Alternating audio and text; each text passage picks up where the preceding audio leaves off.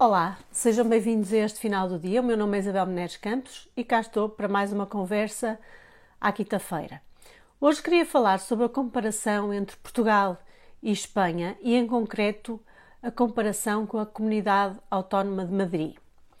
Estima-se que Espanha seja uma das economias mais estagnadas da Europa, à semelhança do que acontece com Portugal. Todavia, a Comunidade Autónoma de Madrid mantém-se como uma aldeia de irredutíveis gauleses, tendo em conta que se tem destacado pelas políticas que promove de liberdade económica por contraposição às políticas estatizantes do governo socialista espanhol. A Comunidade Autónoma de Madrid, desde o início da pandemia, que não encerrou nem confinou totalmente. Isabel Ayuso, recentemente reeleita em maio, sabia que fechar tudo de forma totalitária, como fez o governo central espanhol, seria um desastre para a economia e, portanto, apostou na liberdade individual e os madrilenhos responderam com responsabilidade acrescida. E as consequências desta decisão, desta decisão foram evidentes e não tardaram a sentir-se. Madrid foi das poucas regiões que não entrou numa situação de recessão económica, salvaram-se empresas, empregos e a capital espanhola continua a ser um dos motores da recuperação económica de toda a Espanha.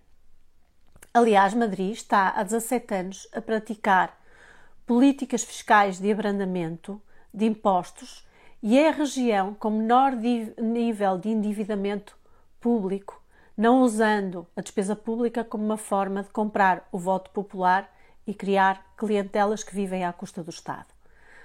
Há uns dias ouvi uma palestra online de Esperança Aguirre, que também foi presidente da comunidade de Madrid, e quando lhe perguntaram qual era o, o, o segredo do sucesso, ela disse quatro coisas: liberdade na saúde, a liberdade do cidadão poder escolher onde ser tratado, dizia Esperança que assim acabaram as clientelas na saúde liberdade de escolha na educação, poder escolher a escola onde o filho estuda, liberdade no comércio, designadamente, por exemplo, quanto aos horários de abertura, e libertação de todos os impostos sobre património, mesmo incluindo o imposto de sucessões e doações.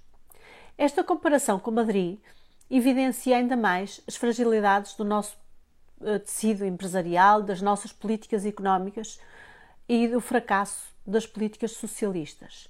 Portugal tem políticas muito penalizadoras para o setor privado. Temos uma legislação de trabalho muito rígida, temos um regime de extorsão fiscal para quem quer produzir e trabalhar, temos uma burocracia kafkiana, temos regras eh, e regulamentos para tudo o que mexe, temos uma justiça que emperra temos serviços públicos que não funcionam. E isto tem que mudar. Não podemos ter medo de ter uma economia de mercado, evidentemente sem esquecer preocupações sociais. Não podemos ter medo de fomentar o investimento, a criação de riqueza, as exportações. Não podemos ter medo de enfrentar os interesses instalados. E Portugal só pode ter esperança no futuro se se libertar destas amarras socialistas. Aguirre chamava a atenção nessa conferência para a coligação de esquerda que governa a Espanha e apelidava-a de a coligação da insónia. Porque o, o, próprio Pedro Sanches, presidente do governo de, de, de espanhol, quando estava em negociação com o Podemos, dizia que não podia dormir tranquilo se cedesse às exigências da extrema-esquerda. Em Portugal, António Costa nunca terá perdido o sono, penso eu, a avaliar pelo seu ar de constante satisfação. E não obstante, continua a ter o voto de muitos portugueses influenciados pela comunicação social, é certo.